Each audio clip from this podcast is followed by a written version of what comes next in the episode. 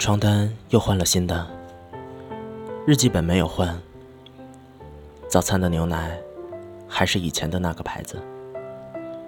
今天超市里没有搞促销，快递小哥再一次把快递送错了门，快递已经不会是你寄来的了。喜欢的阳光依旧洒满阳台的每一个角落，我已经把它喜欢过了。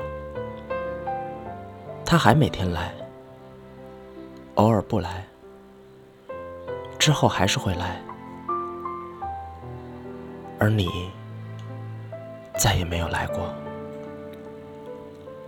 每天清晨醒来的时候，如果是雨天，就悄悄地瞒着家人起床，刷完牙，喝完一杯温开水之后，又躲进被窝里，然后拿起手机。打开记事本写心情，这些心情往往都是零碎的，东一句西一句，看起来他们并不相关，可是就是被我硬生生的凑在了一起。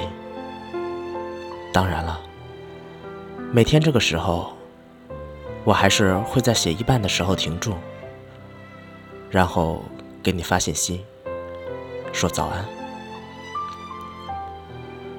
前天晚上突然刮起了大风，把外面阳台的小盆栽都刮倒了，泥土翻了出来，阳台到处都是泥巴。我突然很想告诉你，今晚的风很大，想问你，晾在阳台上的衣服你收起来了没有？就像上个冬天，我感觉到冷，问了你。有没有多穿一件外套？你却告诉我，你那里并不冷。我在听完之后开始难过，我害怕这一次你会告诉我，其实你那里根本没有刮风，你今天并没有晾衣服，就像我发过的所有早安，你觉得是中午了，就不回复早安了。不回复早安了，午安你也不会说。好时光巧克力在一个闷热的午后开始融化了，悄无声息。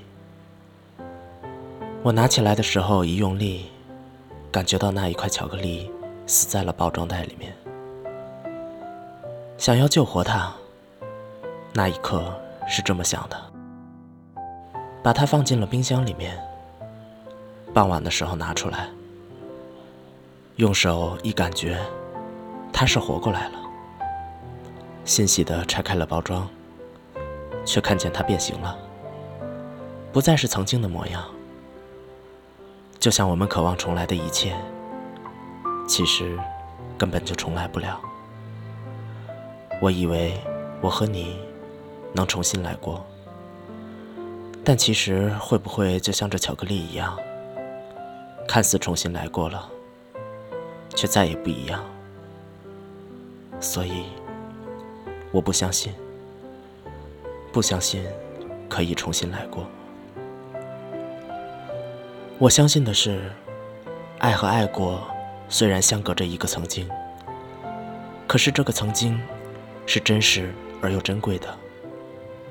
他没有说谎，他也是没有办法抹去的。在时间的那座岛屿里，它是被刻印的石头。只是后来，我们把它弄丢了，或者不小心遗忘了。